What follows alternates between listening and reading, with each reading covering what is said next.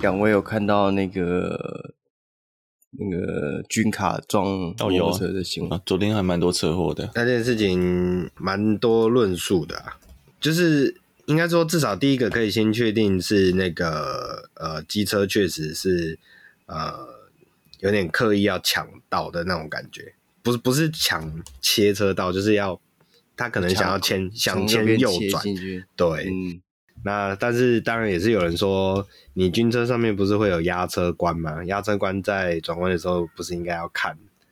他在看手机啊？哦，对啊，或是或是在睡觉或什么？Anyway，而且对我讲真的觉得压车关，我不知道。虽然说军车很大啦，但是你要哦，它就跟大货车一样嘛。大货车有压车关吗？没有啊，没有。对对啊。可是那个角度，我的我的印象中啊，我不知道是不是每台大客车都有，但是。我曾经搭过的这种十几吨的货车，他们的后照镜通常都是一长条，嗯，然后会切割上下，然后会有一个是照地板的，嗯嗯，那个我我觉得是照到那个角度的，我认为啊，我的我的印象当中，但这个也跟驾驶坐姿那些都有关系啊，哦，对对对，啊，也有可能他在跟隔壁聊天啊，对啊，嗯嗯嗯嗯，就像我明明记得每一台车上面都有方向灯。哦，奇怪，就是有人方向灯坏掉呢。哎，不一定哦，说不定你发现它是雨刷在动啊。哦，然后他可能是日本人，哦、他他他觉得他有打方向灯。对，没错。就刚才想说，哎，这个方向灯跟雨刷是联动的，联动的，就跟那个。开到逆向车道，然后说：“我以为他会闪那一个样。”哦，对对对对，那个真的是蛮扯的。不不过，我个人觉得那个女人蛮可怜的，从此变成梗图。可我觉得，我觉得这真的是很多那种很多人的想法。就是、对对对，很这很多人的想法，只是有些人知道，就大部分人知道他可以心里这样想，但他不能用嘴巴讲出来。对。他就觉得啊，我我我觉得，我觉得占用一下你的车道啊，你车比较小，你闪一下会怎样吗？不是你很多人就这种心态，不是你看到我了，你已经看到我了，你可以闪啊。对对对对对，我我车子很大，你闪一下，我只进去一点点而已。我觉得这都都都是不幸啊，对啊，真的都是不幸。啊、然后，呃，道路发生事故，呃，除非像像这种东西，你要说。都没有错嘛，其实我觉得两边都有责任，那只是嗯，因为有人走了，嗯、没有走的那边就比较可怜一点。嗯嗯嗯，还有还有另外一个特特别，也不是说特别啦，就是这件事情会这么大点，就是因为就是绿色车子上面挂迷彩嘛。啊，对啊，对，嗯，确实，如果今天是哪一个就是一般的大型货车。大家就会觉得哦，这个不是日常发生的事情吗？对，但在大显然在大家的心目中，军车开车都是比较小心的，因为你一不小心就会就就飞上天了，这样。对，哎，我忽然想到一件事情，像他这样子是这是额外话题，但是先出示的这一位，他是要用军法还是用刑法？嗯，应该应该还是刑法。我记得上次上这种中秋事件之后，军法就是变成只有好像只有战时才会才会使用。如我我没有百分之百确定，但我印象中是有点类似这种，还是会有加重刑责之类的，就不是很确定了。身边已经没什么人在 部队服役了。哦，那么我身边还蛮多的，但没事不会去问的。你说自愿役的弟兄？哦，对啊，哦，对，我这里看到一个是非战时的时候，刑事诉讼程度不论是否为现役军人，一律适用刑法，一律适用刑事诉讼法这，这样比较合理了。对，哦，可是有分哦，哦，所谓的军法有两种，一种是军事审判法。一种是陆海空军刑法，嗯，对，所以，呃，可能是要看罪罪行啊，罪行跟罪名啊，但是军事审判法是非战时的时候不适用，就会改用一般的刑事诉讼程序。不不，不过，我就回到这个问题，就是讲你刚刚讲前面重点是右侧超车，嗯、这个我觉得在台湾的机车非常常干这种事。嗯，对，这就不真的不是二轮战四轮，是因为你四轮不太可能，就是有车子要右转，你还又从右侧超车了，因为没有空间嘛。嗯嗯、那这是单纯就是因为二轮好钻，所以就会钻得很凶。嗯，那我也常常发生过，就是说我明明就已经在。转弯前一百多公尺，甚至上一个路口一过，我就打右方向灯，我就靠右贴了。然后反而是后面的摩托车看到我靠往右贴之后，加速要从我右边转过去。对，嗯，我想说，我左边那么大，你为什么不走？你一定要走我右边呢？这是一个偏执狂吗？对，对，对，对，我我有遇过，而且而且他并不是说本来就在右线道，没有哦，他是在我后面哦。对对对对对，他明明在正后方。然后他还是要从右边转，对啊，我就不懂啊。左边我我都已经往右了，甚至我已经因为要右转，我已经跨出车道，对对，我已经关门了。左边那么大，你不走？哎，对啊，他他就是那个你在搭捷运的时候，没有那门已经要关起来，他就最后一个 冲进来这样。其实其实我我觉得啦，应该这么说，因为我自己也是平常通勤都是机车为主啦，所以我我我的论点是说，并不是说不让你走，是而是因为。这样子，如果我们讲说交通顺，以就是要以顺畅为前提的话，在这种状况下，我已经放慢，然后又打右转灯，然后又向右切了，你硬卡进来，其实就是造成我，我一定会想办法要反应嘛。那这其实是造成后面的交通状况都会被影响到，被堵塞到。对啊，其实我讲真的，这个事情，呃，那个母女已经走了，然后。只是真的就是提醒他，我不确定他们当时是不是真的从右侧转，但是我觉得这是台湾在啊一样又回到这个考驾照没有复检，考驾照没有讲这件事情的，嗯，这就笔试考一考嘛，嗯、摩托车没有没有在考上路，然后碰到前面有车在右转，嗯，你的实际上的操作是什么没有？台湾的机车真的太好考了，嗯，而且就是大家会有一种。摩托车、慢车都都是往右边钻的那种那种既定印象，那种机车慢车道啊，或者说，诶、欸，就是历年历年来的这个长久以来，台湾交通道路使用观念不正确，就这样传承下去的原因啊。嗯，对。然后包括政府观念也是，机慢车靠右。嗯，嗯，这个就为什么机车就一定是慢车呢？嗯，哦，对。对啊，对，而且我我就就连我们自己上山路有没有？有时候像我之前走那个北宜，现在有区间测速嘛，所以我就因为我有有时候走那个平林到新店啊，我就没有要开很快，就是照着它的区间测速去走。那有一些机车就会就是走走我的右侧超车这样，因为他觉得右侧有空间呢、啊。对，但我我心里想的就是右右侧其实很危险的，因为地板有时候山路啊，那个滑，对啊。之前又下雨，那旁边超多落叶的啊。对啊，对啊，我自己有能够让车的地方，我一定是让开，我一定靠边，让后面的车先走。但没有让的时候，就是就我自己会觉得，哎，这这个地方不太适合，然后就有有一些，不是说全部，但是总会有有有几个人就是硬要。在那个时间点，然后从右边超车，我真的觉得是相对危险的啊！诶、嗯，还是超车慎选这个时间，然后我觉得还是要注意路况啊。对，不管是你是坐在大车上面，还是你是骑的小台的摩托车，对。不是这礼拜撞了 Corolla Cross 吗？嘿啊，其实我真的觉得看那个直播，我真的傻，我真的把那个直播看完了，我很认真的把它看完啊，没有了，哇，那那不是很久？应该说我很认真把后半段有关撞击的部分看完啊，整整七十分钟的直播里面，四十分钟的前面都是长官支持废话，我真的觉得蛮傻眼的。然后还有，就像你那时候龟龟讲，我第一时间讲，为为什么要拉小提琴？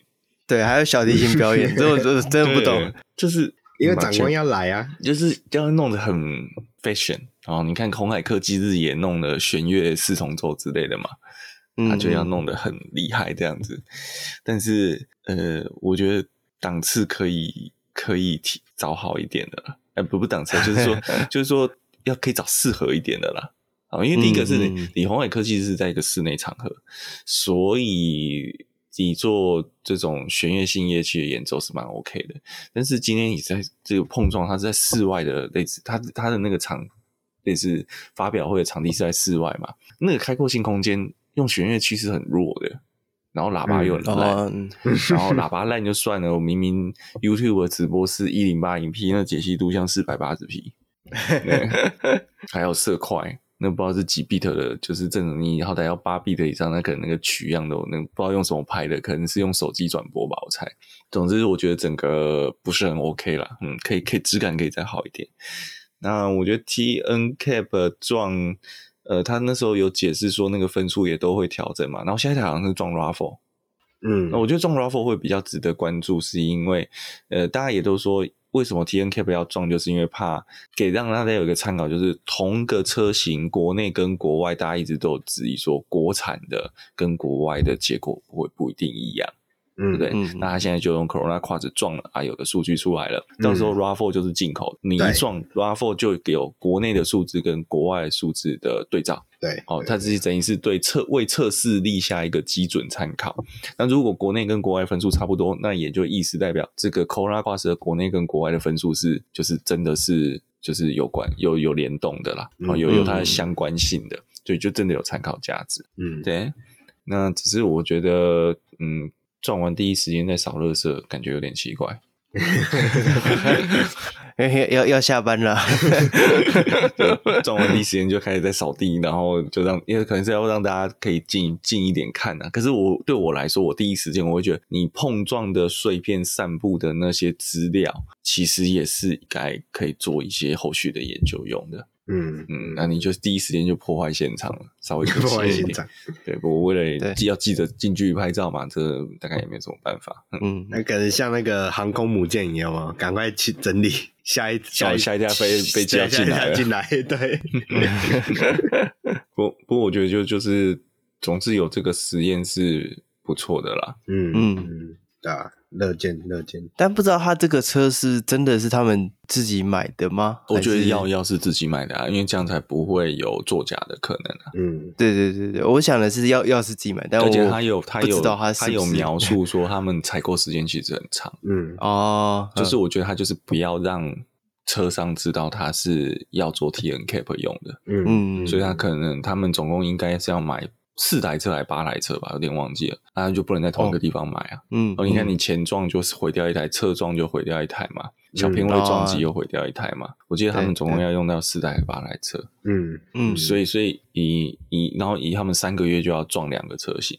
所以其实蛮密集的啦。嗯呃哦，那其实成本真的是蛮高的。对对，不容易。嗯，所以他做国家补助，然后他也有说他花他们也呃。呃，也欢迎让车商自己来送验，但车商就要自费嘛。嗯嗯，但车商送验的车款就有可能是优化过的，应该不会啦。嗯，嗯其实车商送验这件事情，在国外的相国外的类似的车撞实验室，其实蛮常发生，啊、也不是说常发生呐、啊，就是就是常见的事情。这是一种营运模式啊。对对对，对，对，因为他先用公营的。就是类似基金会这种非盈利性的收入奠定了它的口碑之后，其实它还是需有这种自费性的项目，它会更好，对让它的设备以后的升级跟呃可以做更多创新性的测试，那一定是有帮助的。嗯，那个测试一定也是要研发的嘛，对，研发的过程也要先用某一些样本测过，才可以拿来昭告天下说，哎，我这个测试是。可以给大家来公平的了。对，对，对，对，用的都是钱。对车商来讲，其实就是一个很好的摸底的试验场所了。那个时候，纳智捷不是送到西班牙去撞吗？对，西班牙的伊迪亚达。对啊，其实当那当时那个地方啊，不只是纳智捷啦，很多中国车厂都送去那个地方去做相关的试验。你有暗指什么意思吗？啊，没有，我的意思是说，就是 这是一件很常见的事情。对啊，那我在想，我我刚刚讲说这个这个东西就是要一直花钱卖嘛，然后要撞，但其他这个 TNCAP 的这个这个公司其实它并没有一个很实质的收入嘛，就是靠政府去支撑这个背后。但这也是它的意义啊，因为假设它今天是一个盈利组织好了，那那就他就会他的取材跟他的报告一定会有，就他有获利的这件事情的压力的话，嗯，那他的报告就失去他的公正性了。嗯嗯，没有，我的意思是说，他应该要做出自己的风格，要自给自足。这样，我建议他可以开一个 YouTube 频道，或者是开个抖音频道这样。抖音频道好像可以。对啊，哎、欸，撞车、欸，哎，这个在中国很很很好的流量、欸，哎，在台湾没有人没有 YouTube 敢做。可以，可以，可以。对啊，对，建议一下，这个要自己自己的这个钱，自己的车靠自己赚来的。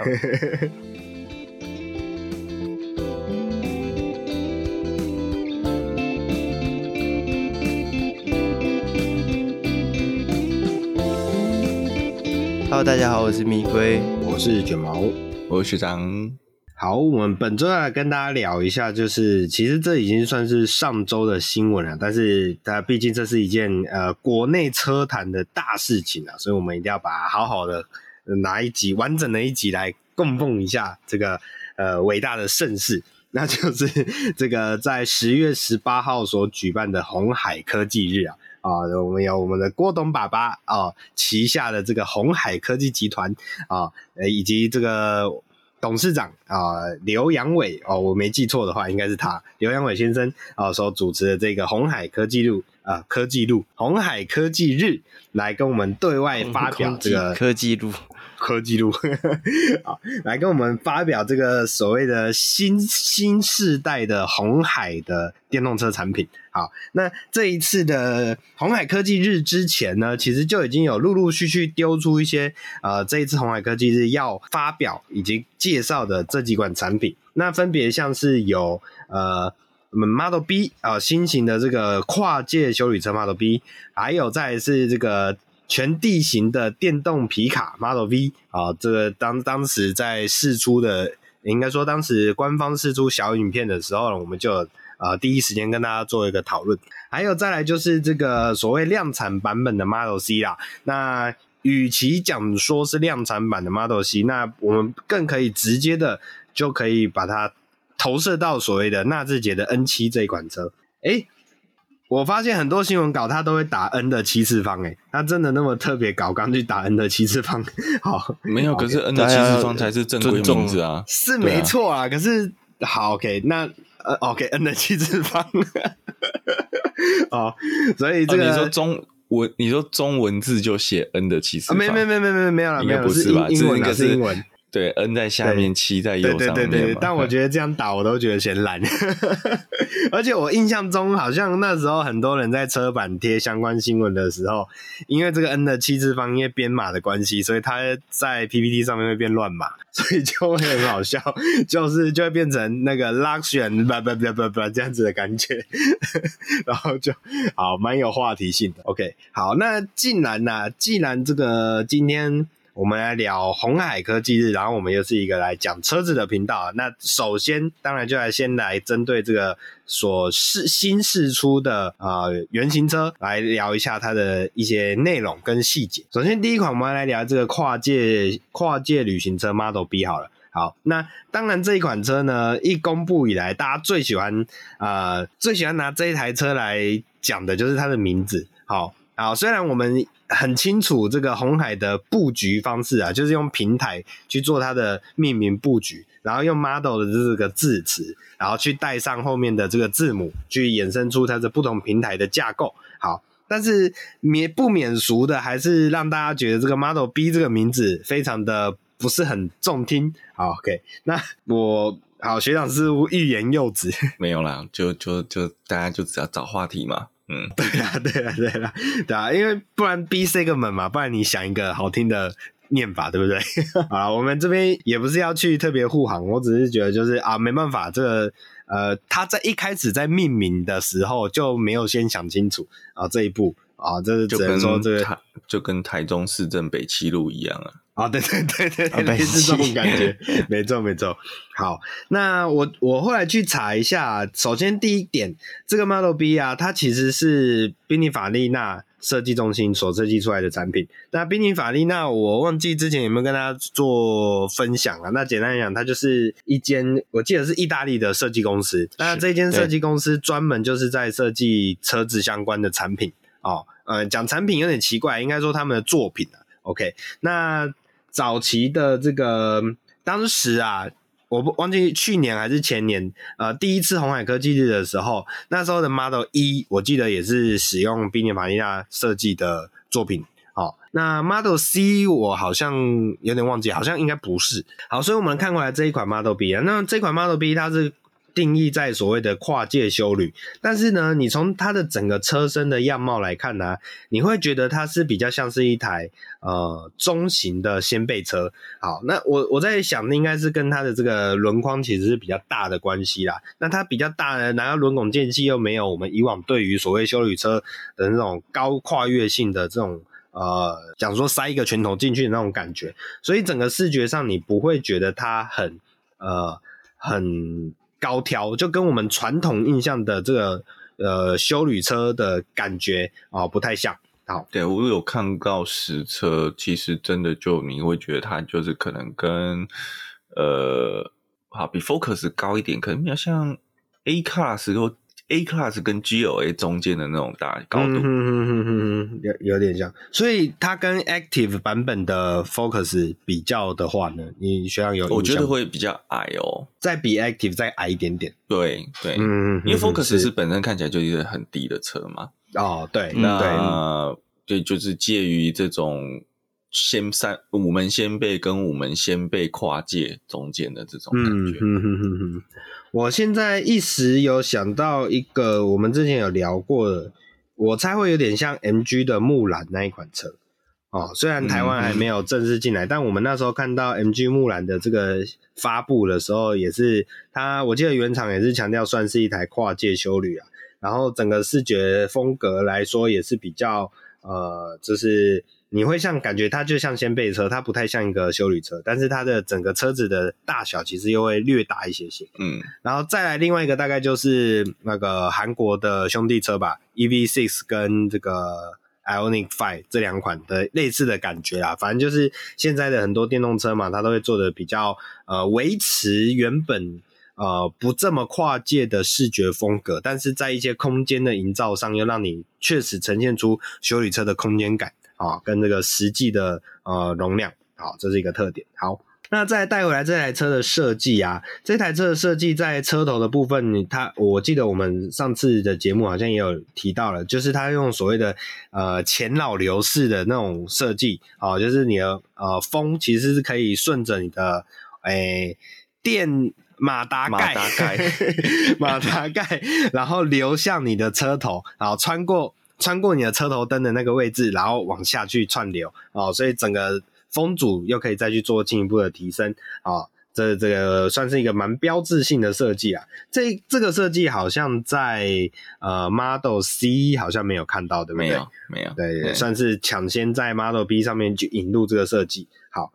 然后呢，这个 Model B 的这个前方的这个灯的视觉风格啊，就是一个一个呃，我们讲说日行灯嘛，但是它的日行灯它的特，我觉得它有个特特点是它比较粗，它没有我们以往看到的这种呃近几年的这种日行灯在车头设计上会用比较细的导光条，它整个用比较粗的导光条去呈现，呃，可能不是导光条，可能是面板，这我不太确定。学长有印象中这个。前面的这一个灯啊，那一整条的灯是面板还是导光条吗？我觉得比较像导光条而已，比较像导光条，但是是体积比较大的。对对，因为它不像后面的左右侧那个是有点像，但是他那时候在示范的时候是有小人在移动嘛，你打方向灯的时候，左后右后方左右是有这种像萤，不讲萤幕，我觉得就是像。动画条矩阵，呃，对对，矩阵矩阵头矩阵灯的那种感觉，但前面的好像不是，是是是是，对，没错。好，所以它应该是一个这个呃明显的导光条啊，反正它就是一个纯粹的光源。OK，但是因为它的粗这个比较粗的关系，所以你会觉得它的视觉感没有现在常见那种细细的导光条所营造的那种比较单薄的感觉，好，比较有那种主体的呈现在那种视觉上。然后再来就是刚刚学长有提到这个头灯啊，两侧的头灯啊，它其实有点类似使用这种矩阵式筒灯的设计，好，然后再来是它的下气坝的两侧也是有类似这种矩阵式头灯的设计在里面，所以当时的这个影片呢、啊，我记得它就是可以去。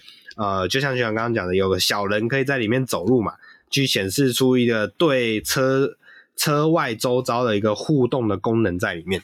OK，好，那呃车尾的话，车尾的部分呢，其实你从视觉上看起来，就像我刚刚提到，它像一个呃，就是传统掀背车，然后它的整个车尾的面呐、其实是比较立的。我说的比较立，是有点接近九十度的那一种线条感。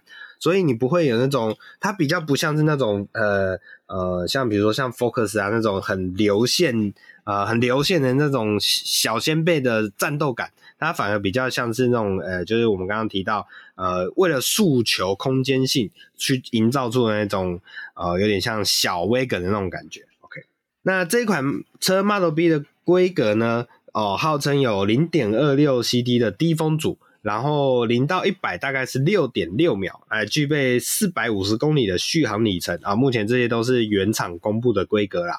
然后车长在四点三米，所以四点三米这个确实是一个蛮蛮紧致的车型啦，尤其是在台湾的都会环境里面哦，我是觉得还蛮适合的啊，在台湾。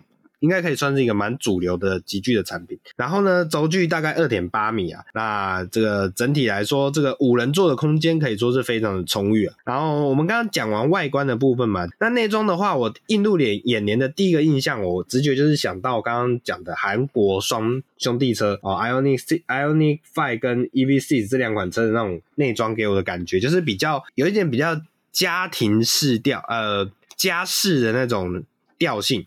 啊，感觉是坐在里面是比较舒服的啊，不会让你想感觉就是那种好像呃，我们传统车子感觉上车好像就是要一个呃有一个既定的呃行程，不管你是出游也好，或是去公务也好、商务也好，哦，你会在里面的氛围是营造那种比较舒服的感觉，有点那种呃第二个。移动空间，第二个家的那种感觉，哦，整体的风格我大概觉得也这样还蛮顺眼的。不过我觉得这是样车，实际上到时候成本考量。我讲第一个，你这样感觉就是因为它双色嘛，嗯，就实际上量产之后，它还会有办法给你白色内装吗？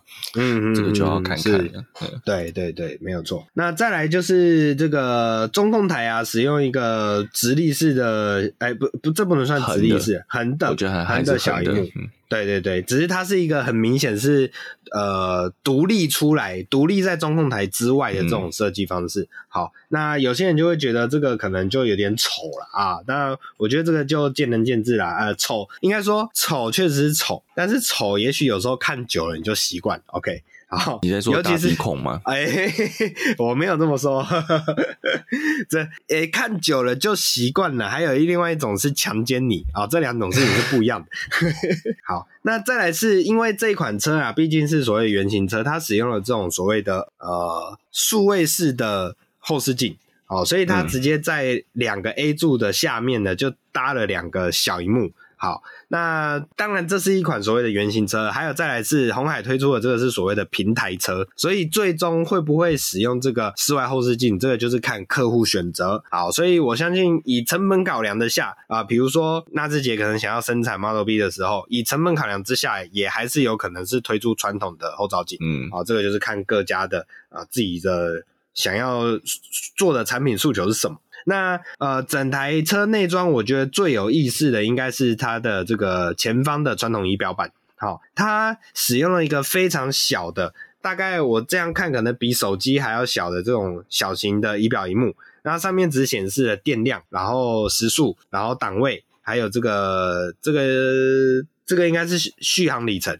好，就只显示了这大概两三个资讯在里面，所以因为这个显示的资讯不多，所以它的整个体积非常小。好，所以算是一个算耳目一新啊，对我来说有点耳目一新的做法。因为现在要么就是把呃传统仪表做得很大啊，这个传统仪表是指说那个位置啦，那个位置套上了一晶一幕以后，然后做得很大，那不然就是使用像特斯拉使用那个呃 HUD 的方式投影在车头。那这个算是在这两者之间去做一个折中哦，所以也是有它的特色存在。那我觉得也是有实用，然后也有一些取舍，算是我印象比较深刻的地方。我觉得这个高度有点太低了耶。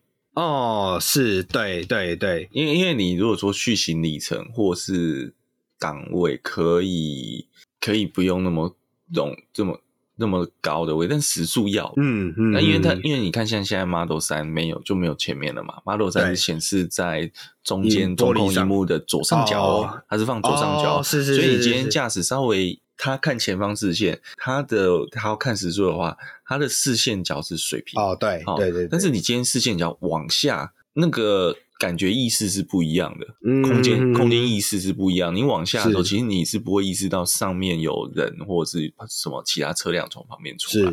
是是是是是，嗯嗯嗯嗯，所以我会觉得这个稍微比较没有那么理想。确实是比较低啦，对啊。然后确实你可能我我在想，他的诉求也不是让你开快车的情况下去，因为这这台车可能不是诉求。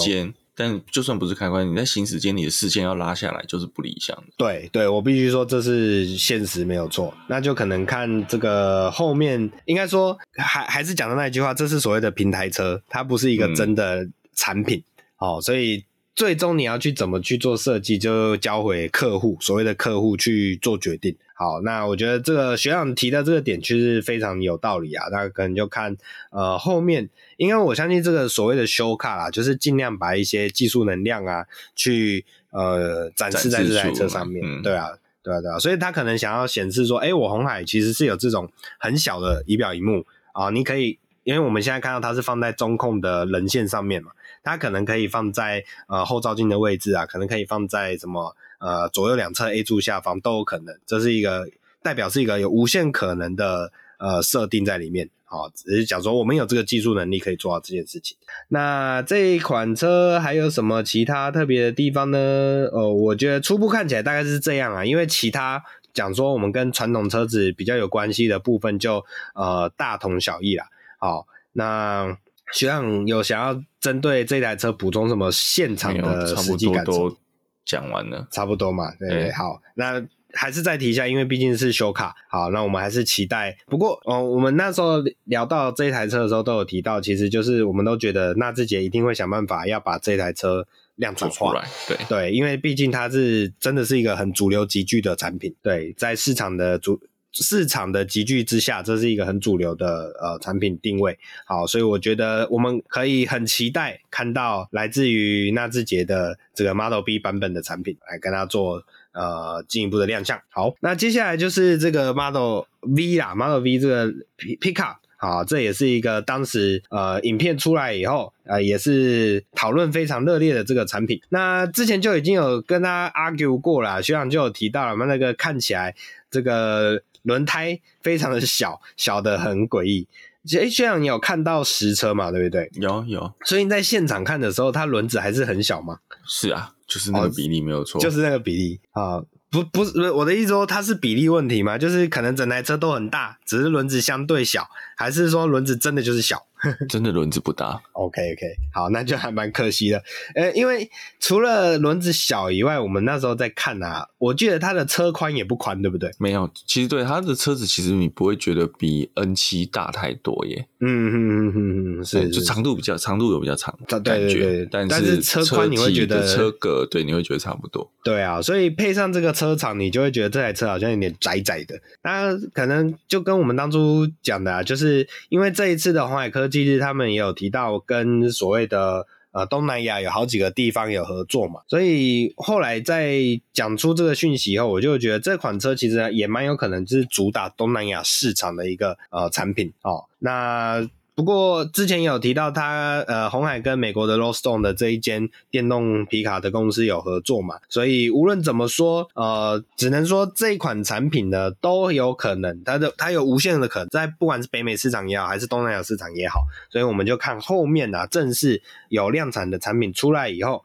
就可以知道它到底有什么呃特别之处。好，那我们先看回来这一次呃红海所发表这一款 Model V 的修卡，好。第一个很重要的点，大概就是它的灯啊，车头灯上面有两个很大的 H 哦，这个血统纯正，直接就标志了这是来自于红海的产品啊，来自于红海的皮卡。OK，这个是这个非常清楚的表达出来它的诉求。好，另外一个是它的车头啊，我觉得很特别的是它的车头貌似是有放摄影机。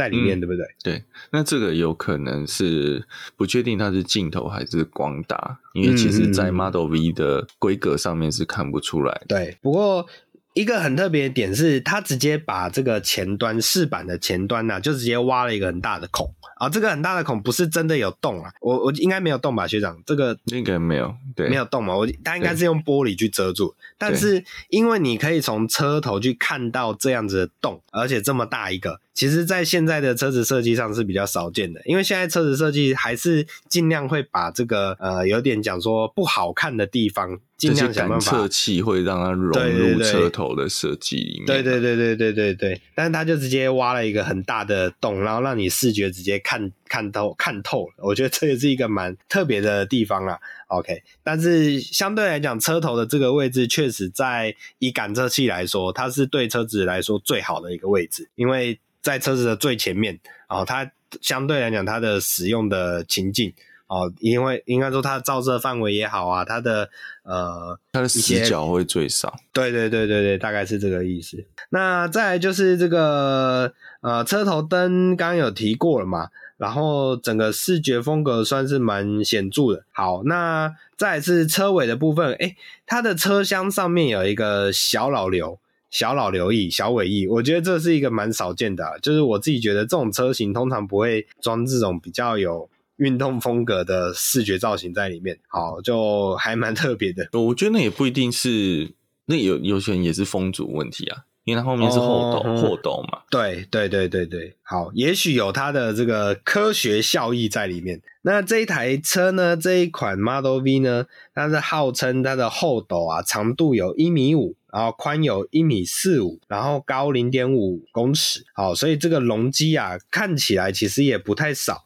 哦，也算是以货卡来讲，它还是有一定的呃容容载能力吧。OK，然后重点是这个尾门的旁边啊，它有这个好像有这个充电模组啊，内附插座跟 USB 啊，看起来这样子，所以算是你在户外要使用这款车的时候呢，有一个呃，我们讲说把货卡车当做你的发电机的这个概念啊，这个小功能在。让你这个户外的户外使用的时候有更更为方便。然后呃，除此之外呢，其他我是觉得初步来讲没有什么太特别的地方啊。那它的内装的部分啊，内装部分我觉得相比之下，不管是 Model B 也好，或是 Model C 也好，它的内装就有一点粗糙。呃，这个粗糙并不是说它的呃细节很糟啦，是说它的整体设计风格就是直接用这种比较粗犷的哦、像比如说它的中控荧幕。到它的仪表板全部就是搭在一个大面上面，那这个大面是完全一整个平面，所以你就很明显的可以感觉到它没有在这一款车的内装设计上做太多呃美感上面的呈现哦，但这大概就是直接呃强有力的告诉你它能够有的功能是什么，就直接搭在那边让你知道。好，那见仁见智啦，我觉得毕竟就我们刚刚讲到嘛，show car 嘛，它重点还是在展示它的技术能力。OK，然后中央的大荧幕啊，呃，刚刚提到直接搭在那边嘛，然后使用旋转式的排档哦，然后呃，这款车的内装我觉得没有什么特点啊，因为看起来就还蛮货车感的，就是质感稍微好一点点的货车，嗯，对对，大家可以自己去了解一下。那 OK，呃，这款车我觉得也大概就这样了，没有什么太其他太重要的地方。好，这两款车两位有没有什么最终的结论想要评论一下？我觉得也是一样，就是它像是修卡，所以你看它的内装就跟 Model B 差异非常多。对、嗯，所以我觉得就是一个展示给客人说，哎，我有这些样板，你可以来选。对，好的，那你你也可以有。Model B 的外观，Model V 的内装之类的，嗯，嗯对，没错，没错，这这是一个很重要的数据。MIH 就是把它模组化嘛，所以可以互相置换。我觉得那是一个这个联盟的重点，就是想要做汽电动车界的 Enjoy 的这种概念。嗯，这样说也对啦，对，嗯。嗯，应该说他们最一开始的诉求，当时啦，最一开始诉求就是用这个口号，对对对，嗯嗯，还是说它其实跟 Google 比较像。哎呦，我是说你，因为你看像，像像宏佳腾、像雅马哈，嗯，他们都有基于 Gogoro 的芯，或者说它的系统去制作出来的电动车，可可以，我觉得可以这样讲，我觉得可以这样讲。嗯、但是有一个点是说，以目前在台湾看到的非 Gogoro 的呃 Gogoro 车。哦，这样讲会不会很 local？、嗯、对，你会发现其实，呃，好，我们虽然讲说有国际大厂，有雅马哈，我记得 Suzuki 好像也有出过，对不对？Suzuki 哦，我好像有，好像好对对。那重点是，其实为什么会有这些车出现？是因为台湾的卡费积分的关系，所以这些车厂一定要生产一定比例的电动车。嗯哦所以在台湾市场下，你能够最快速的获得这个积分，那就是找 Gogoro 合作嘛。对啊，但是 Gogoro 目前走出国际的案例，我我不能说完全没有，但是相对来讲还是有它一定的成就还不够的地方。走出国际 IPO 是重点，走出国际卖到车不是重点。哦，是是是是是是，对对对，了解，可以可以这么讲。好，但是概念上是一样，没有错啦，对啊，只是我觉得红海的。第一步跨出去的那一步还是比 Gogoro 远一点。嗯，哦，这个我要讲跨很多。等一下我来讲跟车子、嗯、车型并不是那么直接的东西。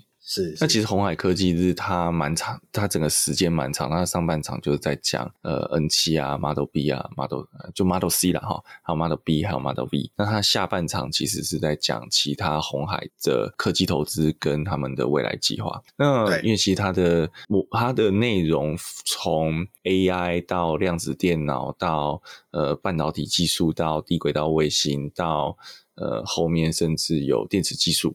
好，那我挑几个跟跟车子还比较有关系的，就未来我们在 Model 系 MIH 的 Model 系列上面可能会看到的东西。那我们先从 AI 开始讲起好了。那 AI 的部分的话，其实里面就有介绍，其实他们有做了一台像叫做 EV 拍，拍就是那个圆周率，那个三点一四一五九二六那个拍，好的 EV 拍的一个实验车。呃，它是一个呃 AI 智能化的学习车。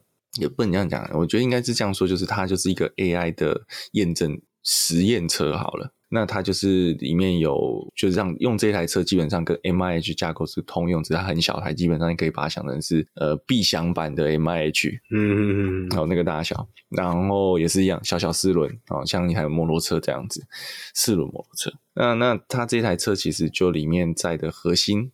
其实就是未来 MIH 可能在所谓呃自动驾驶导航 machine learning 的这个基础架构。那其实我觉得它导入一个比较呃新的概念，就是 AI 的 security，AI 的安全性问题。我们都知道，其实大家有看过《玩命光头》的后面几集，不就有那个那个。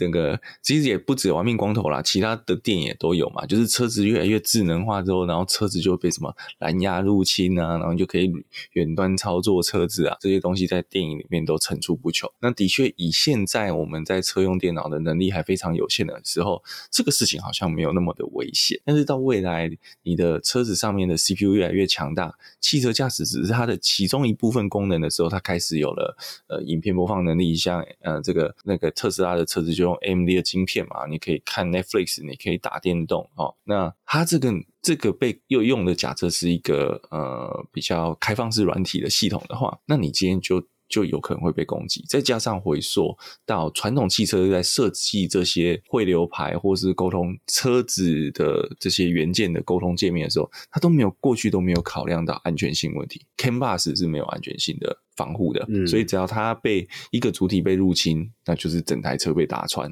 的概念。哦，那所以在这个东西就会涉及到，就会导入更多我们在电脑界这边安全性的认证啊，就是我今天的所有讯号传输都要封包检证机制啊，这些东西。但是这些东西就会要花时间去处理，它就又丧失了一个汽车所需要操作的及时性的。及时反应这件事情，好，我举个例子，就像你今天在打线上游戏，突然网络变超慢，然后你就开始 lag，你就开始掉线，你这在我在打电动的时候是没有关系嘛？你顶多被人家砍死而已嘛。可是如果你今天在马路上的时候，你的这个行车电脑开始掉线了，那是有生命危险，那真的是就是刺激的。对 对对，这这是有安全问，就是有不只是网络安全，不只是资料安全，是会有生命安全的。你这个真的是红海的那个主讲人他要表。达的一个议题，我觉得这是非常好的一个 topic。那这也是红海他们有花时间、花资源去投入。那再下一个部分就是光达，那他们也自己做了半导体技术，然后自己用新的制程哦，这个鸿海自己也要弄这个半导体生产厂，那也要做自己的光达。那他就有其实有提到，刚刚在讲 Model B、Model V 那个车头灯很看起来很复杂，对不对？他们其实有到说，未来其实是希望光达不要是一个独立的元件，像放在 Model B 的正中间，或者我们之前看那个 Volvo 的 Concept 的时候是放在车顶这种感觉，他希望的是。光达可以像现在感测器一样融入在车头灯的 LED 里面，它都是发射性元件嘛。好，那如果可以放在里面的话，那它的整个呃视觉感会更好。然后另外就是光鸿海就自己也投入了这个半导体产业，所以他们希望他们可以做出这个发散角更少、更小的的镭射发镭射发送元件。那这样的话，因为你的打出去的镭射越不会发散，你的精准度就越高。好，这也是他们在这个那个技术研，怎讲，红海也砸了大钱在这上面了。那我会觉得他就是一样，开始感觉像要像雅马哈一样要刻技术乱点啊。嗯哼。然后下一个就是低轨道卫星。那低轨道卫星其实你可以把它想，就像伊隆马斯克的 Starlink 的感觉，嗯、就是未来哦，大家其实大家都在看 Starlink。Starlink 现在还是在你要家里要自己装一个小耳朵，你才收得到嘛，或是拿给乌克兰，然后说。太贵了，他付不起嘛。然后又说啊，又免费给乌克兰人用。那其实那时候大家在做 Starlink 的时候，呃，慢慢让 Starlink 真的商转之后，大家的第一个想法就是，未来的特斯拉会不会都有办法连 Starlink 呢？其实我觉得这是可能的。嗯，哦。这个也很实际嘛，就像我们之前讲，呃，虽然现在的特斯拉都有联网功能，那之前就有发生过，在中国大陆就发生它的那个开门解锁这件事情是靠联网功能来做的，你所以你可以用你的手机来解锁嘛。结果呢，有人好死不死把车开到没有手机讯号的地方，唰塞，或者他那个网络认证主机坏掉了，唰塞。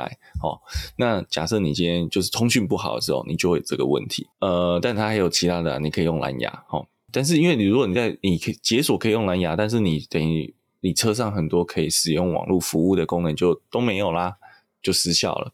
那如果今天红海的 MIH 可以结合自家自家的低轨道卫星的话，那它的整个这个叫做产品框架就非常的完整了。嗯嗯嗯，但这也涉涉及到收钱的问题。我我也觉得红海不会自己打卫星上去啊。嗯，他应该会跟人家谈合作，然后用别人的钱打上去。嗯，对，还还是其实红海有在补助我们台湾，不是有一个，我记得有一个火箭还是什么？有都有可能，我觉得有，我觉得应该都有的这个对或多或少，对他可能不是最大的赞助人，但是或多或少，我觉得都会有。嗯，啊，因为因为这种东西就是你有点像在撒那种独角兽新创产品。呃，就是天使天使投资人呐、啊，你今天可能撒一百个，好，然后每个其实都不多，你就撒一百个，你只要中一到两个，你就翻了。嗯，啊，我我这边的中不是指营收的回报，而是指技术的回报。对红海来讲，嗯、对他钱不是问题，好，他砸钱，他砸钱下去不是要用这个公司来滚钱，而是要用这个公司来滚技术，让他可以赚更多的钱。嗯嗯，是，这个是红海的，我觉得这是红海的策略。那所以在这里，他还砸了一些很神奇的东西，包括就是量子电脑。我其实一直觉得红海去以一个叫做系统生产厂的角度去做这种东西，还蛮有趣的，蛮破格的。因为你通常像在做量子电脑的，可能会是什么？我们可能传统想就是像 IBM。这种企业本身已经是跳脱一个生产商的概念，它已经是一个研发商的角度了。可是大家对鸿海来讲的定位都还是比较像系系统代工厂。对，哦，所以所以它可以破格去引领这个呃不同的技术，我觉得是蛮有意思的。然后包括他们在做那个离子阱量子电脑，呃，量子电脑大家就知道说就是它的运算速度很快嘛，但是目前其实量子电脑还在一个。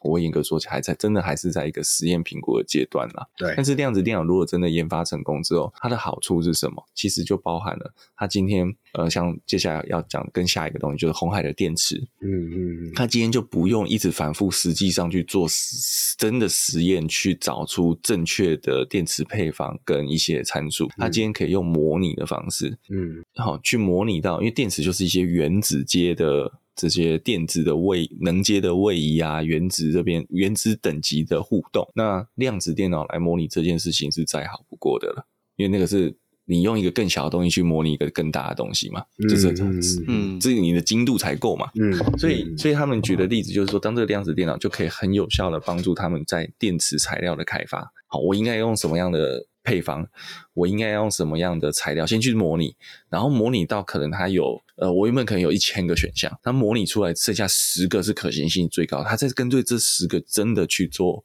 实际上的，呃，我会讲做 POC（Proof of Concept），就是真的把它做个样本出来。好，因为真的实际上模拟还是会出错的嘛。好，举个例子，就像我们在讲今年的 F1 导入了空气动那个那个。那个那个真空管效应之后，没有人想到会出现海豚跳这件事情啊！所以大家都模拟都做超多了，嗯、就实际上上去跑，发觉我靠，海豚跳跑出来了，怎么模拟的时候都没看到呢？所以模拟一定不是尽善尽美，它可能做到九十五趴，最后的五趴你还是要把东西做出来验证。才可以上市，对，对哦，所以这个量子电脑至少可以帮大家省掉前面九十五趴大部分的很复杂的工工时跟成本。嗯，那除了电池以外的模拟外，其实它也有，他们也有讲说它可以协助这个药物上面的分析，哦，制药像我们做疫苗哦，做解药也是一堆也一堆化学分子上面的这个互动嘛。那量子电脑就是拿来做这种模拟最好的工具。不过这边我要讲一下，然后就是他这边有讲到量子电脑跟机械学习的模型结合这件事情。那他就举了一个说，像我们常常在讲 machine learning，就是你要有很大的资料对照参照，然后喂进去让让这个电脑去学习，说怎么样判断我看到这个东西就是什么结果，我看到这样的状态，我应该要。常理下应该要做什么结论？然后大部分会做，大部分正确的推导会做出什么结论？Machine learning 并不是一个算出来的东西，而是它是一个有点像是统计学的概略概略出来说，我今天这么大，但这不完全这么笼统，就做统计学就可以解决。而是说我今天就是呃，就像特斯拉的车子，你现在大家都是 Machine learning 去做自动驾驶嘛？然后我看到左边有车，我看到右边有车，我要怎么做判断？这些东西都是机械学习出来的。那红海那边就用了一个说他们自己开发的新的机械学习方式，就传统机械学习，它可能就是这是它的投影片哦，就我们有国文、英文、数学、社会、自然五科。那传统机械学习可能就学得不好，就是每一科都是二三十分，然后就被当掉。然后他有说就是像深深深度学习，就是我专攻某一科，那就很棒的数学考一百分，其他当掉。好。那这就是很特化的功能，他们就说他们自己红海这边有新的，他们最就开发出来的叫做自监督式学习。那这种方式呢，就每一科都可以考一百分。当我看到这个投影片的时候，我第一个想到的，你他妈的这就是撒尿牛丸嘛？对，只要不用学习了，只要吃完撒尿牛丸，每一科都好棒棒，都可以考一百分。对。对，但我不知道，我觉得他一定有他的道理啦，只是觉得这个投影片可以再做得好一点。嗯，然后，然后我讲回来一个电池啦，我觉得红海的这个科技日也有两个电池相关相关的发表，我觉得是可以大家留意。这个就跟我们在讲车市就很有关系，因为为什么呢？因为这个这个电池一定未来也会进到 MIH 的供应链里面。那其中一个就是锂硫电池，硫化物那个硫酸的硫。好，锂硫电池，诶，这个电池其实我们在量产部分还没看到。那它它其实讲说，红海其实有在开发锂硫电池的原因，是因为呃，除了锂以外，硫的部分它跟三元锂电池比起来，三元锂电池剩下的这个元素都是稀土，那你的开发成本就高，你的你的这个制作成本的材料部分的价钱就会高。那锂硫硫是一种很好取得的大自然的元素之一，所以它的电池成本生产成本就会比较低一点。那再加上它也不是稀土元素的成分没有那么高，它的毒性也会少一点。那它是号称说它的电池是目前的标准，一般锂电池的五倍容量，嗯，是真是假不重要，那就是它能量密度够高，呃，生产成本比较低廉。这就是我们之前在讲，有时候像电动车，有时候电动车的科技，你现在感觉好像它的这个大家去行里程又到了一个瓶颈，对不对？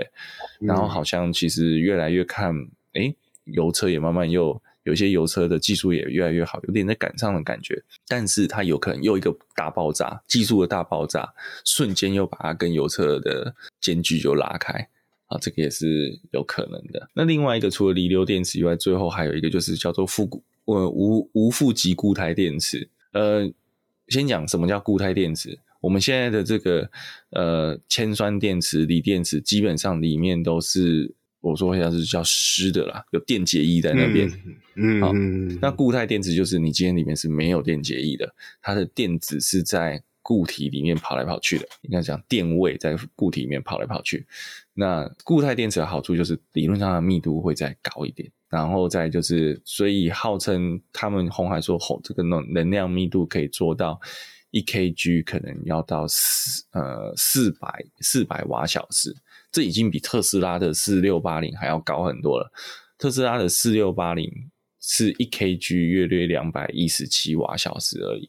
那那这个如果哦，这个如果要再讲固态电池就安全嘛，因为它的它是固态，所以今天你今天这个电池被刺爆之后，它不像。现在锂电池有电解，你被刺穿之后，它就整个容易就化学反应，然后就开始燃烧甚至爆炸。那固态电池在这方面相对安全一些。嗯，那也是固态电池，我觉得是目前电动车相关产业的一个开发重点。其实也不止电动车，还包括我们在讲虚拟电厂这种东西。特斯拉有在搞嘛？就是放一堆电池，电池阵列，然后你如果发电多余的电量就先存到这边，然后等到。呃，发电机的负载不够的时候，或者是用电高峰的时候，它再把这些电放出来。所以这个呃，我觉得这也是一个押宝啦。红海在押宝不同种的电池技术。嗯，哦，因为你不能只押一个嘛，你押一个那个如果没做好或被人家超车，你就败了，你的机会就败了。所以以郭董的习惯呢，就是多点押宝，就一样，就像天使投资人一样，你押到一个对的，你就翻了。对，那。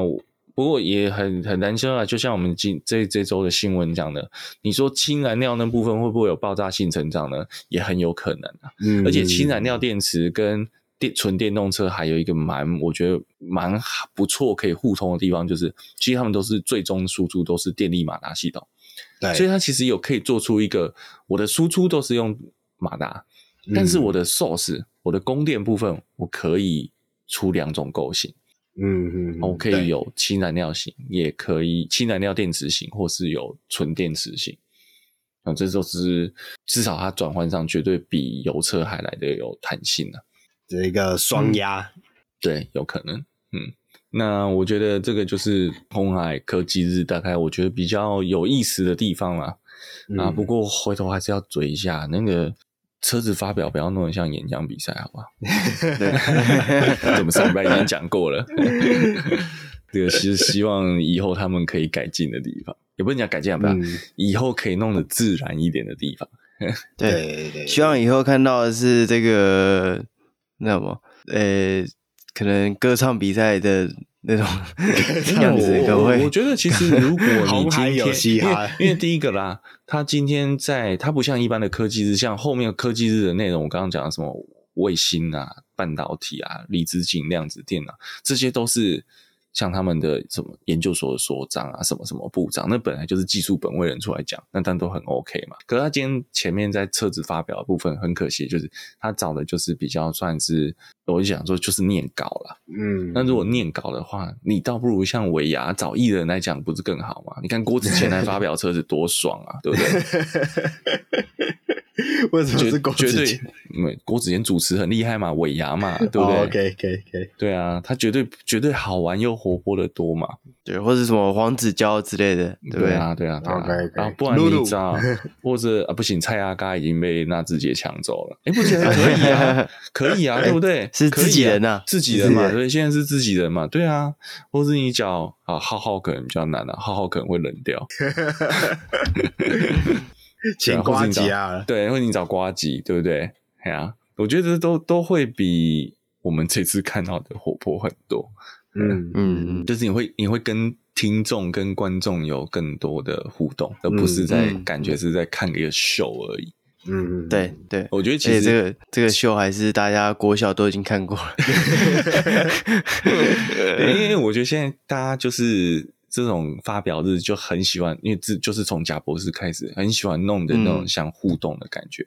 其实、嗯、我是一个想跟你好好。我觉得这个东西很棒，我想要推荐给你，我想要好好跟你聊一聊这产品的这种感觉的，那你就不要弄得那么知识化。不过，嗯，可能以一家以军队管理著称著称的公司来说，这不太那么容易了。嗯哼哼哼，所以其实就像学长今天在后面跟我们分享这个红海科技日里面啊，有很多技术、前沿技术、前瞻技术的部分啊，其实。从这样看起来啊，足以见这个红海啊，对于这个未来的布局的这个野心跟企图心，其实比我们想象的更宽广。对他，呃，之前啊，他都是以这种所谓的他们要做新新世代的电动车的这个讲说工业霸权好了啦。但是你可以看到，他现在在布局的这些部分呢，他并不是只是想要单纯走呃代工霸权这么简单而已，他是真的想要利用这些前瞻技术呃的累积自己的实力，想要我在想他想要达到第二个台积电的这种感觉，就是虽然我是代工，但是我的代工技术能力是让你不得不听我的规格。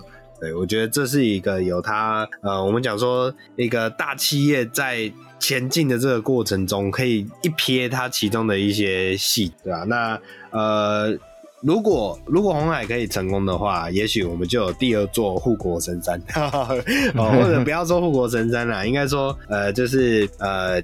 我们讲说这样的产业，它一定可以养养养下台湾的很多的家庭，它可以带动一个台湾过去没有的产业链了。哦，对对对对对，嗯、产生一条新的产业链了，对啊，我觉得这是一个很重要的事情。好，对吧、啊？那后面怎么样呢？我们当然就是呃。哦，我们看看，应该说，呃，成功与否哦，不必在我，呵呵，我们可以有机会见证这个历史啊，就已经是一件呃幸运的事情啊。不管这个历史最终到底是飞黄腾达，还是就是咻掉下去啊，这都是一个值得期待的事情。啊，那。在各位有志之士，如果你真的很想投入这个未来的电动车这个新的产业的话啊，可以打开啊104人力银行去查一下鸿海的职缺啊。我们这边没有在打广告哦，那个进去你进去以后会不会要跑步跑好几个场啊？这件事情我们没办法保证的。好了，那以上就是我们这礼拜的分享啊。那各位听众朋友，如果有什么想法的话啊，可以再跟我们做留言讨论，不管是脸书、Instagram、Facebook、Podcast 啊，或是 TikTok 各平台啊，帮我们做评分、按赞。那我们下礼拜再见，拜拜，拜拜，拜拜。